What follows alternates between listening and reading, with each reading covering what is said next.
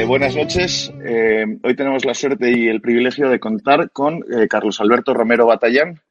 Carlos es doctor ingeniero químico por la Universidad de Salamanca, licenciado en Ciencias Químicas por la Universidad de Valladolid y diplomado en plásticos y cauchos. Formó parte de la pericia de explosivos encargada por el juez Bermúdez para la vista oral del juicio del 11 de marzo en la Audiencia Nacional. buenas noches, Carlos. ¿Cómo estás? Buenas noches, muy bien. Encantado de estar con vosotros y, deseando pues transmitir mis vivencias, las que me quedan, porque son muchas, pero em, ya mm, cada vez eh, se me van olvidando algunos datos, mm, pero bueno, lo importante lo tengo metido dentro de mí y es importante y difícil de olvidar. Yo, efectivamente, yo imagino que hay cosas que, no se olvidan. Eh, vaya por delante que muchísimas gracias por, venir con nosotros, eh, Carlos. Eh, vamos, a, vamos, a ir, vamos a intentar hacerlo en un plano cronológico, empezando por el principio.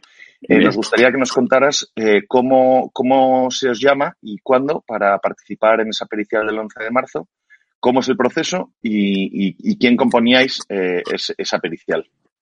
Pues eh, yo recibo, yo personalmente, como recibo una llamada mm, telefónica en donde se me dice que mm, eh, son unos abogados que están con el juez Bermúdez y que mm, habían pensado eh, que actuara como perito del 11M eh, siendo como soy perito judicial y he actuado en muchos más juicios que el 11M, por supuesto.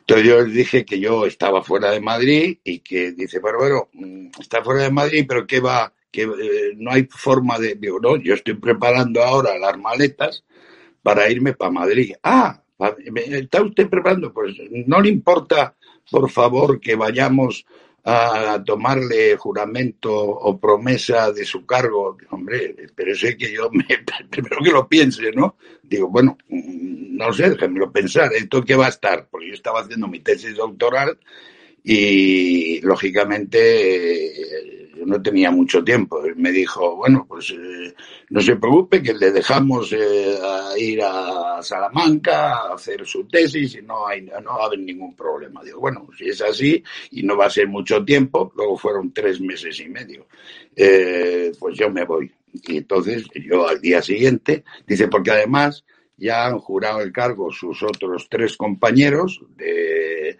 van a ser cuatro peritos independientes elegidos por el, juez Bermúdez y dos de la policía científica y dos de la Guardia Civil. Digo, vale. Pues entonces, eh, muy bien. Llegué allí a, Canillas y allí, pues, eh, en un despacho, pues firmé mi juramento y, empezamos la pericia. La pericia estaba compuesta por ocho, ocho peritos de reconocido prestigio, pues estaba eh, Antonio Iglesias, eh, estaba Jesús, eh, que era un catedrático de la Universidad de Alcalá de Henares, estaba mm, Gabriel, que era el padre de uno de las víctimas eh, y estaba yo como peritos independientes. Luego había dos peritos de la policía, mm, eh, uno de ellos actuaba de director de pericia y dos de la Guardia Civil.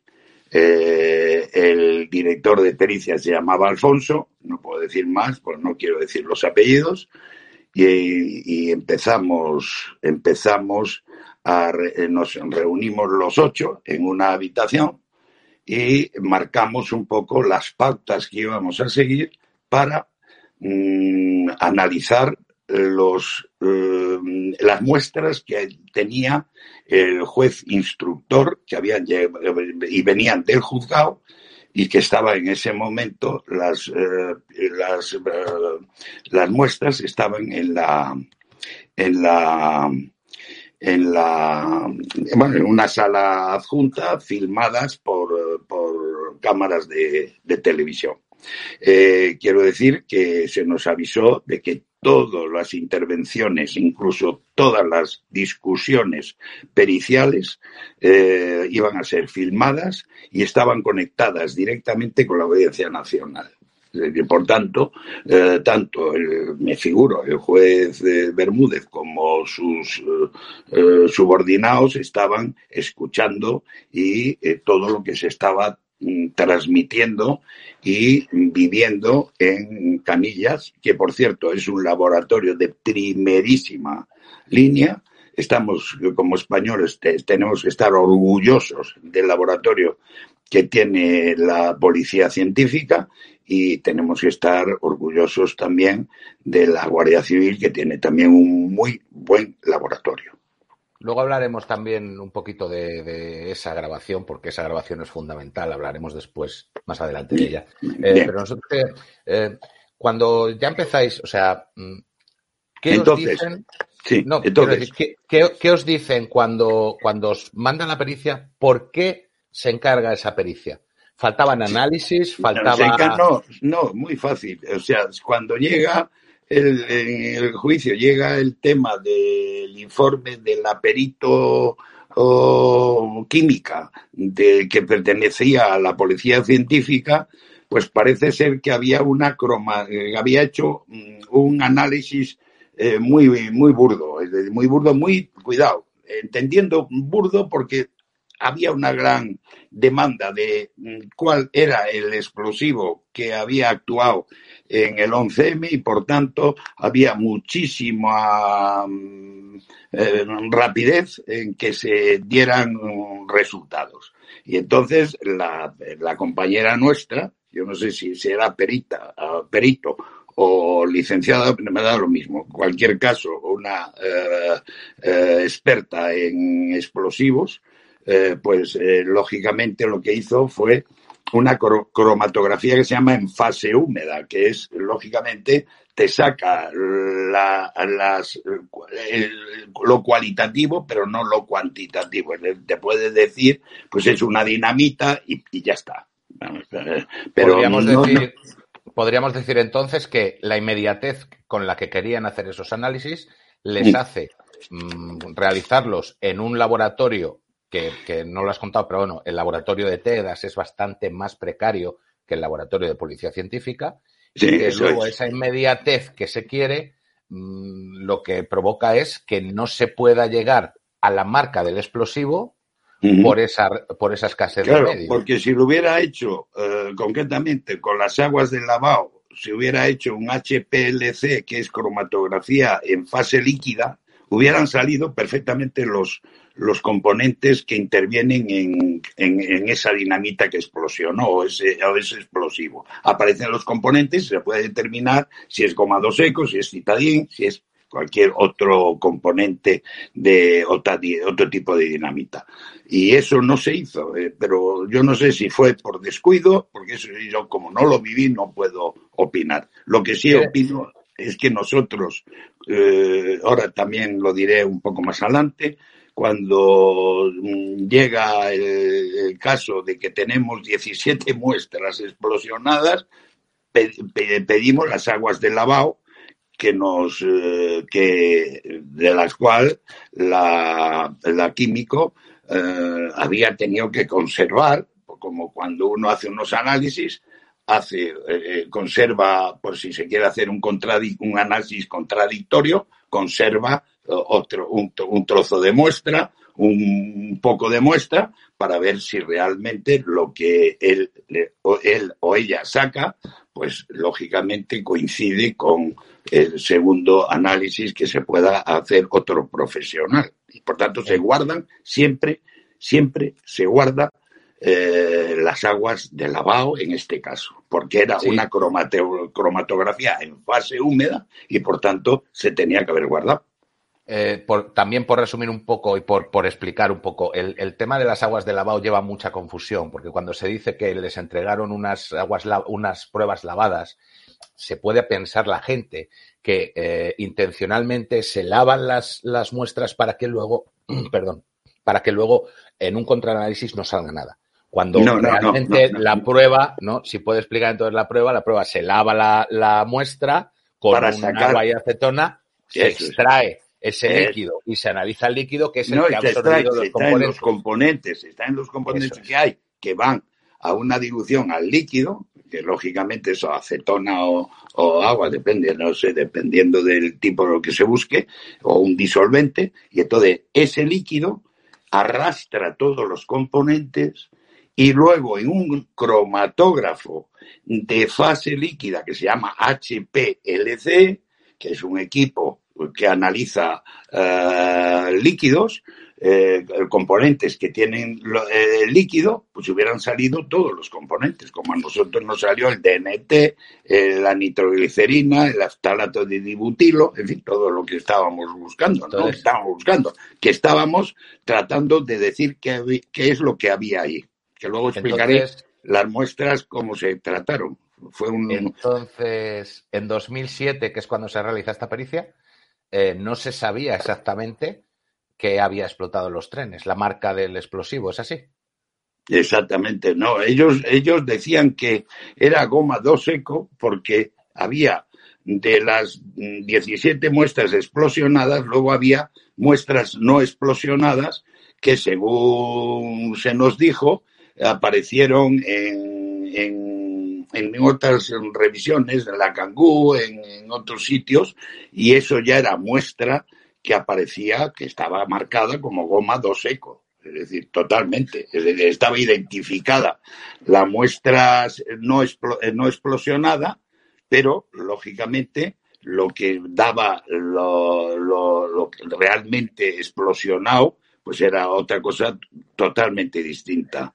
Es decir, Carlos, la goma do seco. Tú no buscabas gomado seco, necesariamente. No, no, yo buscaba, yo buscaba, igual que mis compañeros de pericia, eh, a ver qué había ahí. Es decir, nosotros nos habían dado 17 muestras explosionadas y teníamos que determinar qué procedimientos íbamos a seguir para ver qué realmente había ahí en las muestras. Y entonces esas muestras se nos dijo, cuidado, que estas muestras están lavadas. O sea, si están lavadas es porque se hizo ensayos, teníamos que pensar que es, eh, se hizo un lavado para ver realmente lo que teníamos. Entonces pedimos los ensayos que se habían realizado, no se nos entregó. Hemos, em, pedimos en su, día las aguas de lavado, dice que no las guardaron, que las tiraron. Mm, eh, fueron muchas coincidencias que a mí me dejaron una insatisfacción tremenda porque no teníamos una prueba fehaciente de lo que había ahí, porque al estar lavadas, parte ya de los elementos o de los compuestos ya habían sido arrastrados. O sea, hicimos una, una comprobación con un procedimiento de calentar en unos viales. es que no quiero complicar mucho a, nuestros oyentes porque si no se van a liar mucho. Pero lo que pretendíamos era buscar dentro de esas muestras eh, lavadas mm, a ver si encontrábamos algo. Y realmente lo encontramos. O sea, encontramos, el primer componente que encontramos nuevo fue el dinitrotolueno, que era un componente que no tiene la goma 2 eco. Y por tanto, eh, luego ya cuando nos metimos con la muestra M1, que es el polvo del extintor, que lo desechamos totalmente, porque claro, todos pensamos, bueno, el extintor no ha actuado, eh, el polvo, pues bueno, pues muy bien, pero estaba metido en un extintor y no, no, realmente lo que se hizo es apagar con ese extintor el fuego que había ocasionado eh, pues la, el, explosivo. El explosivo ocasionó pues una deflagración y, y, fuego y ese fuego fue apagado con el polvo del extintor. Entonces, actuó ese polvo del extintor como un producto que era absorbente y absorbente, las dos, A con D y A con B. Absorbente y absorbente. Antes incluso del polvo de extintor, quiere decir que de las 23 muestras que les llegan, eh, no son capaces de sacar nada, son capaces de sacar algo, pero no es suficiente. Eh, porque si, si, no voy eh, mal encaminado, esas muestras que ya venían lavadas y que eh, de las mm. cuales no les aportan las aguas de lavado, em, ¿qué, resultados dan esas primeras pruebas? Porque las, las, primeras, las primeras pruebas dan un resultado con un procedimiento que consistía, muy sofisticado, que consistía en meter, eh, la muestra en un vial y ese vial ponerlo a calentar y entonces en la evaporación por el calor iba a un pelo, a, unos pelos absorbentes que tenían la, tenía la jeringuilla y eh, extraímos y proyectamos sobre el cromatógrafo de gases. Y entonces ahí apareció en una proporción. Por eso que estos análisis siempre han sido cualitativos, no cuantitativos. Por la cantidad. Nosotros sabíamos qué es lo que había ahí pero no en qué cantidad había. Y eh, esos, esos análisis deciden ustedes en el protocolo que ustedes. Sí, sí, ese protocolo fue marcado con anterioridad que dije. Nos reunió el director de pericia y nos dijo, vamos a seguir este protocolo, vamos a utilizar estos tres procedimientos analíticos. Si dan los tres, eh, aparece el componente X, lo damos por bueno que estaba dentro de, del, estudio. O sea, apareció primero dinitrotolueno en una muestra. Se hizo tres veces y apareció tres analíticas y en esas tres analíticas apareció dinitrotolueno. Entonces, automáticamente eh, ya, ya se puso la gente muy nerviosa. El director de pericia eso no puede ser. Estos cabrones de seda se van de se van a enterar, pero de qué manera, vamos, estos no puede ser, esto no. Bueno, digo, bueno, ahí se ve, ahí salió desgraciadamente en, televisión, eh, lógicamente en, los informativos salió una discusión muy, muy fuerte eh, mía con el propio director de pericia con Alfonso y le dije, esto es porque sale y es. Y no hay más, es que no hay que buscarle tres pies al gato, es. Y no puede no, ser.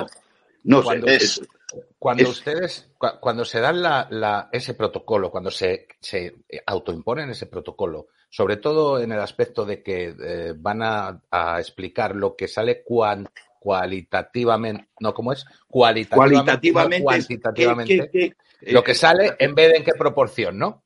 Eso es. Eh, un análisis cualitativo dice qué elementos o qué componentes están en un, en un determinado, una determinada sustancia. ¿vale? Ustedes llegan a esa. Ustedes y el cuantitativo en qué cantidad están, en qué proporción están.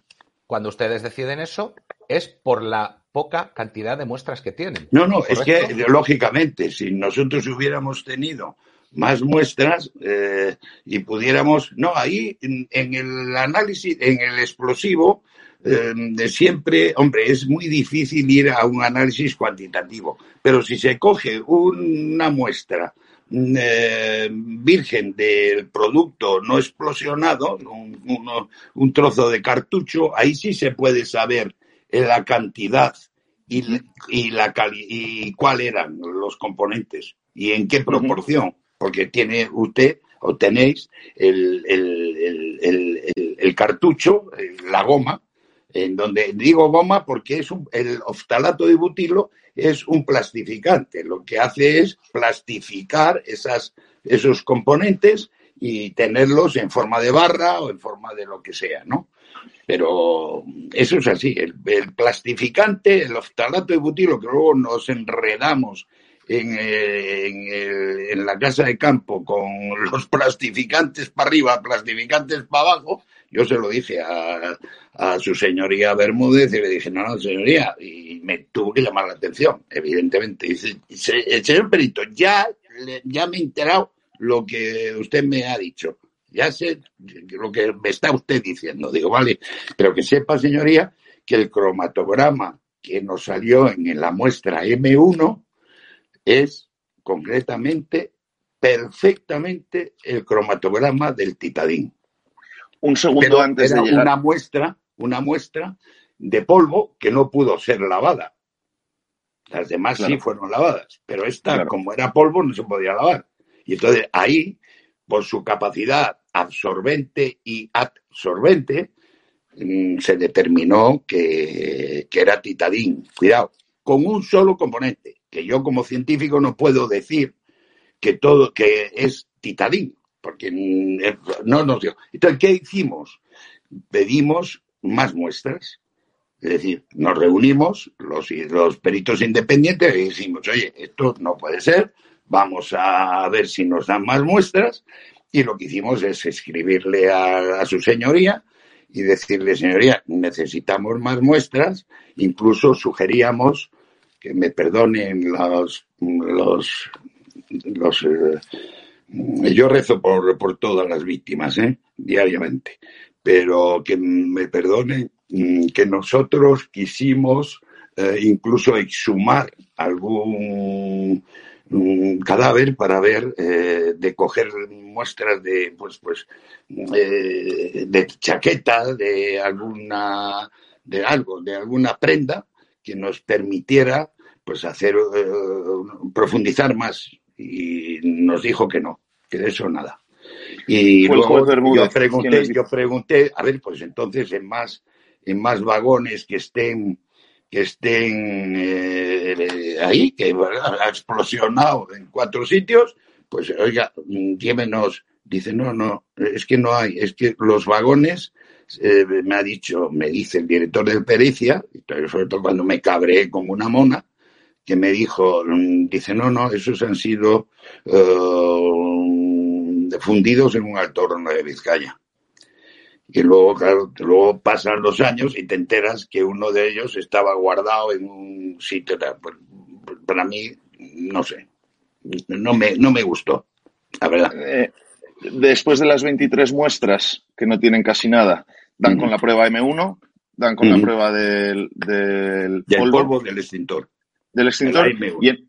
Y en, ese momento, como usted ha dicho, no puede afirmar que solo hubiera citadín, pero sí que es un, un, componente que sí que aparece en el polvo de extintor. Sí, sí, sí. Eh, como tanto, para aparecer en el polvo de extintor, es uno de los de los eh, de los componentes, vamos, de los explosivos que estaba presente en esa explosión. Mm, de luego aparecieron como seco, a, a punta pala, pero de momento, el polvo del extintor fue definitivo. Y así se lo hice ver a su señoría reiteradas ocasiones en el juicio. ¿eh? Pero para que nos quede claro, porque yo después de habérmelo visto todo y después de tal, es que yo todavía no lo tengo claro.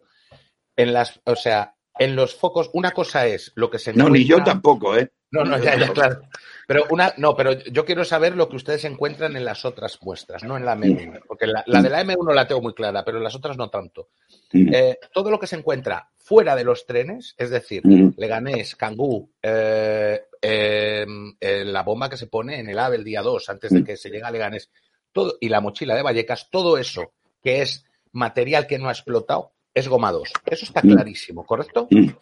Sí, sí, sí, sí, sí, sí, eh, total. En los, sí, sí, porque viene, porque viene el cartucho, el cartucho pone Además de eso, bien, claro. En los focos de explosión de los trenes, mm. en los trenes explotó gomado seco. ¿Eso llegaron ustedes a, analizarlo y a poderlo comprobar? ¿O no lo pueden Nosotros, nosotros empezó la primera muestra, pues vuelvo a decir, cuando empezamos a analizar, íbamos dos, es decir, iba siempre un perito independiente y uno de la policía o de la Guardia Civil, íbamos en parejas de, parejas como es lógico, de dos, ¿no? Es decir, uno independiente y otro de la policía o de la, de la policía científica o de la Guardia Civil. Y lógicamente se fueron analizando y se fueron viendo uno a uno todo lo que estaba apareciendo. Y se empezó a analizar. Y entonces, eh, concretamente, Antonio Iglesias, creo recordar, fue el que conjuntamente con el, un, no sé si era el representante de la Policía Científica o un representante de la Guardia Civil, eh, encontraron DNT, dinitrotolueno, que es uno de los componentes en donde no, que no tiene la goma 2, eco.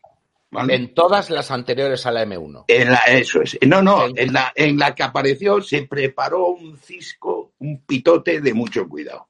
Pero esto ya se, no puede ser, esto no, decía. ¿Y por qué no se prepara ese lío? ¿Por qué no se prepara ese lío con las otras? Si ya de por sí. No, porque luego se contaminaron, porque luego pues, se, fue la luz. Luego se fue la luz. Entonces, eh, claro, es que cuando aparece, es que es que es muy cómico esto. Es decir, yo la verdad que de, risa nada, porque fallecieron cientos, no, casi 200 mm, personas. Y, aprovecho para darles el pésame a toda su familia. entonces, em, digo que, que, claro, al aparecer eso, eh, tal que se aparece el dinitrotolueno, se prepara la marimorena y al día siguiente llegamos a, allí al, centro de, la policía científica y ya estaba el secretario del juzgado para comunicarnos, que quería comunicarnos un hecho. Entonces nos juntó allí en el patio a los cuatro peritos independientes y porque la policía y la Guardia Civil pues ya lo, lo sabían, pero bueno, se acercaron también, estaban allí y, se nos comunica que se había ido la luz. Y yo solté un taco y dije, pero vamos a ver, pero usted qué me está diciendo?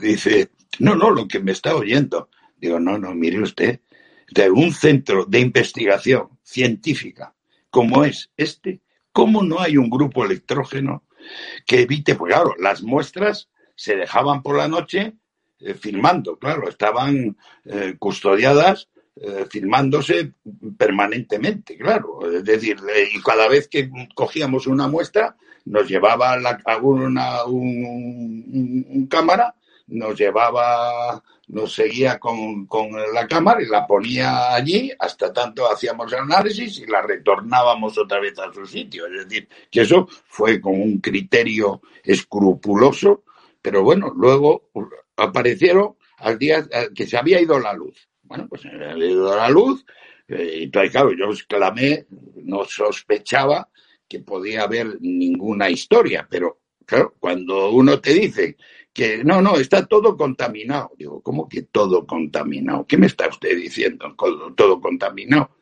Sí, sí, están todas contaminadas y eso es que, le digo, que, donde han estado las muestras había bolsas de polietileno, ahí es donde viene el famoso polietileno, eh, pues estaban envueltas en polietileno eh, y entonces digo, pero vamos a ver, Alfonso, ¿tú qué te quieres cargar todas las pericias de España?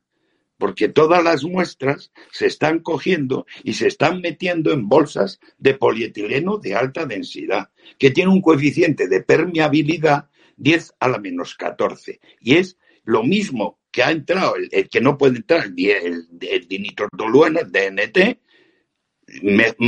con más, más a favor entraría el oftalato de dibutilo, que es concretamente un plastificante y volatiliza, y es mucho más volátil que el DNT, dinitrotolueno. Y entonces, ¿cómo no? Bueno, o sea, a mí como científico eso me chirriaba muchísimo muchísimo.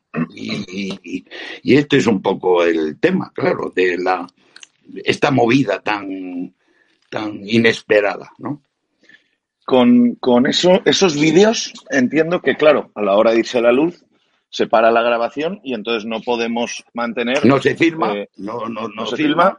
Eh, y por tanto, eh, en esa habitación que tenía mm, doble puerta, dos puertas, pues nosotros eh, en una puerta estaba una vitrina grandísima con expositores y, en la otra pues eh, la precintamos y tal.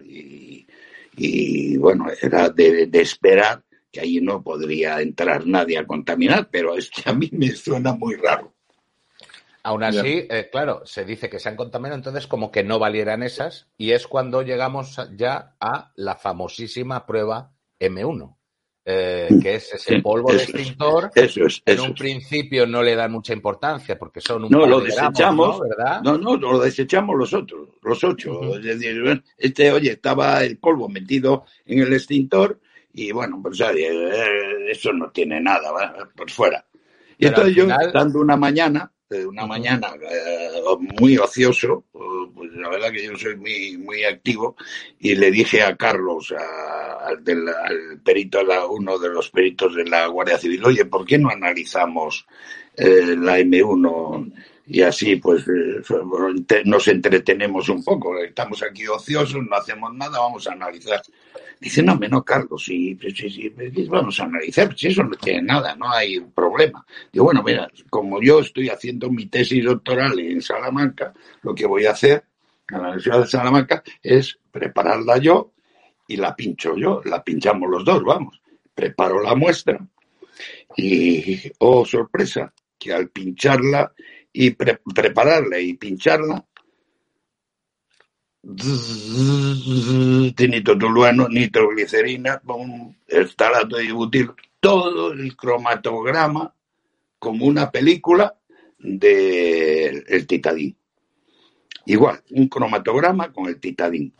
El cromatograma, para que la gente sepa, es donde el gráfico donde aparecen todos los picos en donde van apareciendo los distintos componentes o elementos que tiene una dinamita o cualquier otra cosa que no sea dinamita, claro. En el capítulo, en el capítulo que le dedicamos al explosivo, que es el 4, ahí mm, ponemos eh, el momento en el que se expone en la Audiencia Nacional el cromatograma, el cromatograma, ¿no?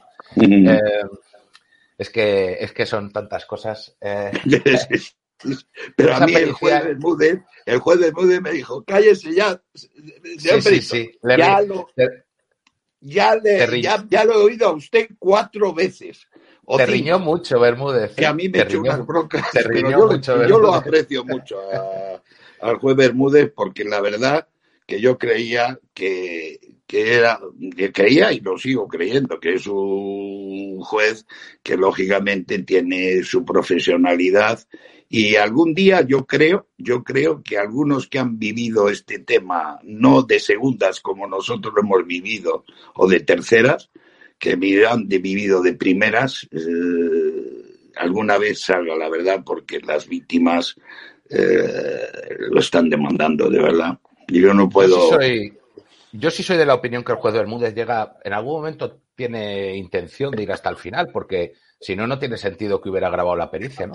No, no, y eh, luego, y luego haber nombrado cuatro, cuatro peritos independientes y llevar la pericia tal. Pero luego, mm, eh, vamos a ver, si a mí me dicen, también le engañaron al juez, porque evidentemente luego apareció un, un, un uno de los trenes explosionado allí en una nave y, si yo pregunto dónde están, ¿por qué se me dicen que han sido fundidos en un alto horno de en un alto horno de Vizcaya todos los todos los trenes, eh, vamos, todos los vagones? Pues claro, y luego te aparece uno y luego te dice, oiga, ¿se podía sacar ahora? Ahora no se puede, ya se ha pasado un tiempo. ¿Quién dice que no ha habido trazabilidad de la muestra? O sea, no hay posibilidad de hacer absolutamente nada volviendo un poco a, la grabación, porque es muy llamativo cuando aparece eh, los dos picos, ¿no? De algo que no debe estar allí. Y, eh, todo lo que rodea un poco a, ese, a esa grabación, eh, ya lo hemos estado hablando un poco, ¿no? Hemos estado hablando de esos, de ese apagón que se produce y tal, pero es que luego al final ese DVD desaparece. Ese DVD no se llega a ver en la, en la Audiencia Nacional. Sí, sí, sí. Mm. ¿Qué, yo, pasó con ese DVD? Yo no tengo ni idea. No tengo ni idea. yo, eso no, lo, no, lo, viví en primera persona y por tanto nosotros lo que sí vivimos, o lo que viví yo, es el enfrentamiento de la policía científica con la Guardia Civil. ¿Vale? Eso sí lo he vivido.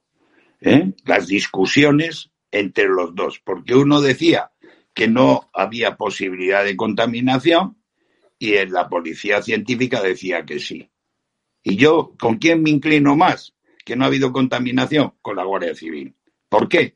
Porque yo soy diplomado en plásticos y caucho y sé que el polietileno de alta densidad son bolsas herméticamente cerradas y además le voy a decir más para que nos entienda el público. todos los alimentos que venden en los supermercados que están hechos al vacío, eh, son bolsas de polietileno de alta densidad, en donde tienen jamón, lo hacen al vacío, las, la comida ultra rápida la hacen las ponen al vacío. Estas son bolsas de polietileno de alta densidad.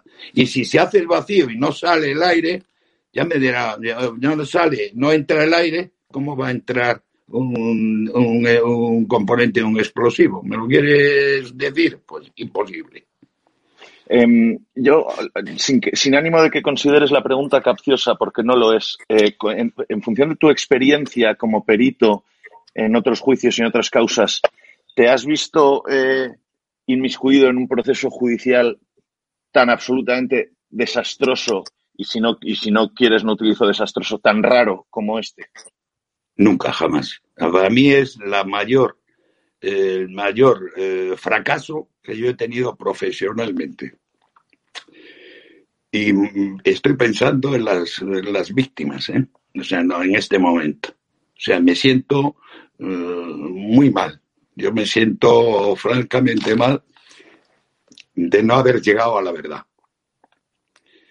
Porque no os dejaron de verdad hubiera, hubiera tranquilizado a muchas familias, a muchísimas familias. ¿Eh? Y, y, una de ellas a un compañero nuestro que se le murió un, un hijo que estaba también en la pericia, estaba el padre, que era Gabriel. Eh, yo vi sufrir, ya, ya falleció, que Dios lo tenga en su gloria, pero muy mal, muy mal, muy mal, muy mal. Yo no estoy tan de, tan de acuerdo con que no se hayan dejado llegar a la verdad. Eh, si allí salió lo que salió, otra cosa es que luego no se quisiera eso reflejar en la sentencia o que alguien decidiera que eso no valía. Pero cuando uno ve el juicio y ve las explicaciones de, Carlos, está bastante claro que eh, allí no, allí tan claro está que es que en la misma sentencia, sin decirlo, lo que explota, se dice que hay dos cargas explosivas. Sí, sí, sí, eso, está, eso sí que lo puedo afirmar. Eso, eso lo podemos afirmar, entonces. Sí, sí, sí, eso lo puedo afirmar, por lo menos que el titadín estaba. Y el algomado seco también, porque el algomado seco estaba todo pero El titadín no lo nombra. Pero el titadín no lo nombra. Ya, ya, pero... lo, que dice la, lo que dice exactamente es que en los trenes todo o gran parte de lo utilizado como explosivo es gomado seco. Y ahí abre la puerta a todas las eh, especulaciones que se pueden hacer. Sí, sí, sí, claro, claro, es, realmente, no es vuestro análisis, es realmente como, como Bermúdez. Bueno, yo ahí, ya, yo, ahí, yo ahí ya no puedo. Yo soy una persona, no, yo soy, yo, yo te, yo respeto mucho lo que, lo que estás diciendo, pero yo no puedo, no, yo siempre eh, he apostado por la judicatura, creo que son gente muy competente y tenemos, la verdad, un poder judicial mm, muy, muy apto y muy, muy, no, pero sí, sí, muy competente. y, se entrar en la intención de Bermúdez, que esa será cada uno una opinión personal, pero lo que es la redacción literal de la ESA deja la puerta abierta a que no se puede saber al final el explosivo que se ha utilizado, porque deja la puerta abierta claramente y lo dice que hay dos cargas explosivas. Y de la otra mm. carga explosiva no sabemos nada. Vosotros llegáis a la conclusión de que es titadín, por lo que, Yo, yo para mí sí, pero no, cuidado.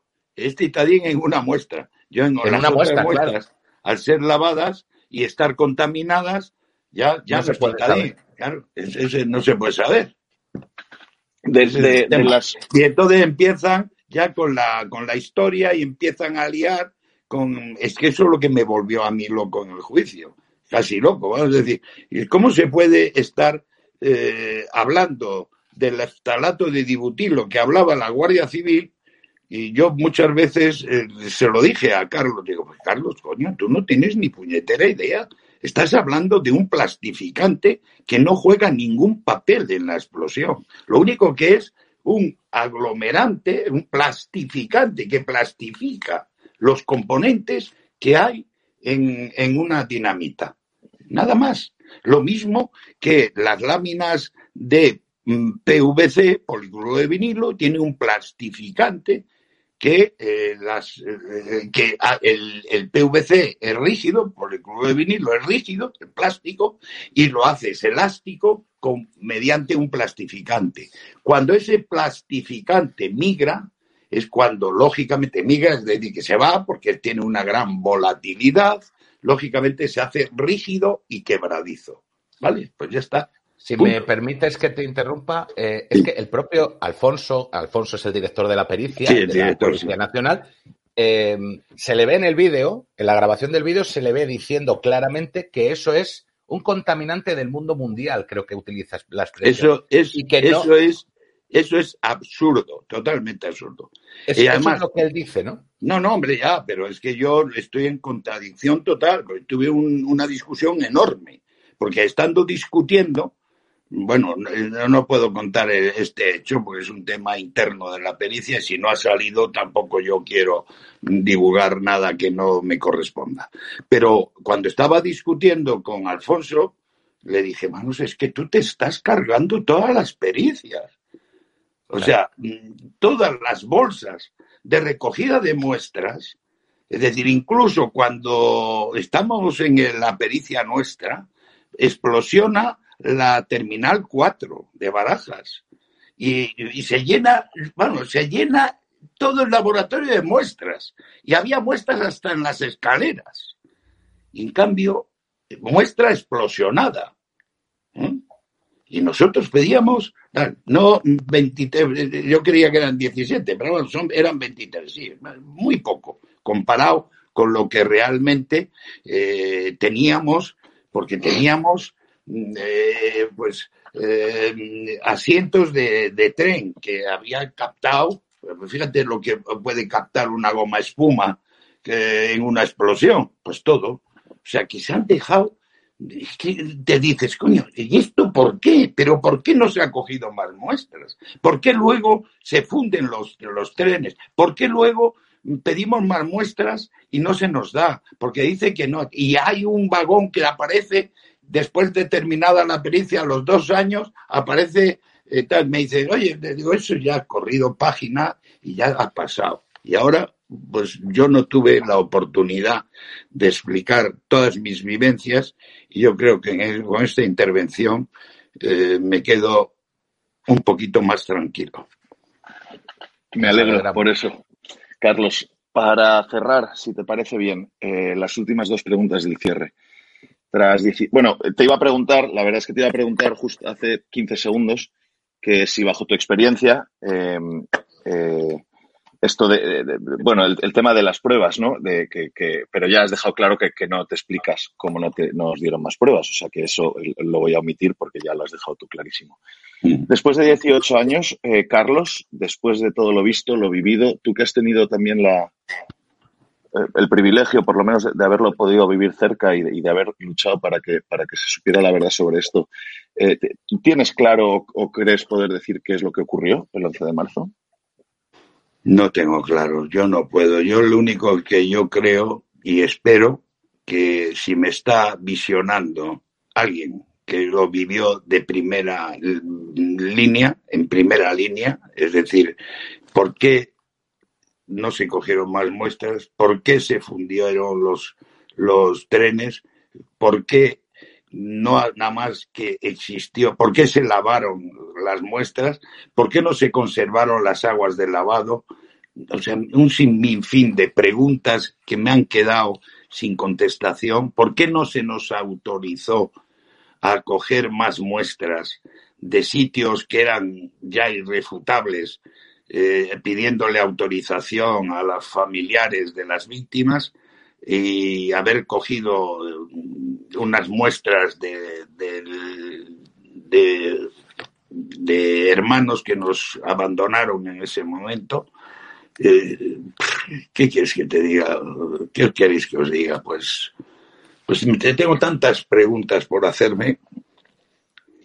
Última pregunta. el fracaso que yo me siento fracasado y no haber llegado a la verdad. ¿Crees que algún día se sabrá, Carlos? Yo creo que si, ya digo que si me está oyendo alguien que vivió en primera mano, todos los acontecimientos. No, porque yo he sido en una línea de segunda o tercera línea, pero los que han estado profesionales de la Guardia Civil, de la Policía eh, Científica, de los TEDx, eh, que han vivido en primera mano eh, y que ya mm, ha pasado muchísimos años y ya se habrán jubilado y, tienen algún que puedan hacerlo. Yo, si hubiera vivido en primera mano y vivo una mentira, lo que sí que hubiera hecho es escribirla antes de, fallecer. Pero la verdad que me han quedado muchas dudas, la verdad. Muchísimas gracias, Carlos. Eh, nos tienes aquí para cualquier cosa que necesites. Para mí, ya te lo he dicho más veces, es un orgullo y un placer poder escucharte. Eh, desde mi punto de vista y, habiendo visto todo lo que hemos visto y habiéndote escuchado, eh, ninguna de las dudas que te quedan creo que es responsabilidad tuya. Esa es mi opinión y, aquí estoy para poder dar mi opinión. Em, a mí me maravilla las, discusiones que tienes, la, fuerza que has hecho para, tratar de desvelar la verdad. Y yo deseo fervientemente, como tú dices, que algún día eh, eh, podamos saber esto, ¿no? Para, para mayor tranquilidad de todo el mundo. Muchísimas gracias, nos tienes aquí para, todo lo que necesites y, estamos en contacto. Muy bien, pues muchísimas gracias a vosotros por la oportunidad que me habéis dado, que me ha permitido el estar más aliviado, si quieres, si queréis, y bueno, tampoco vamos a hacer mucho, la verdad. Estamos en un país enorme, enorme de bueno como hay una cantidad de profesionales muy buena y yo ya tengo unos cuantos años y la verdad que lo que aspiro es a, vivir tranquilo lo que me queda de vida y, que la verdad triunfe. Esta es la verdad. Y que muchísimas gracias a vosotros. Sois buenos profesionales. Muchísimas gracias, Carlos.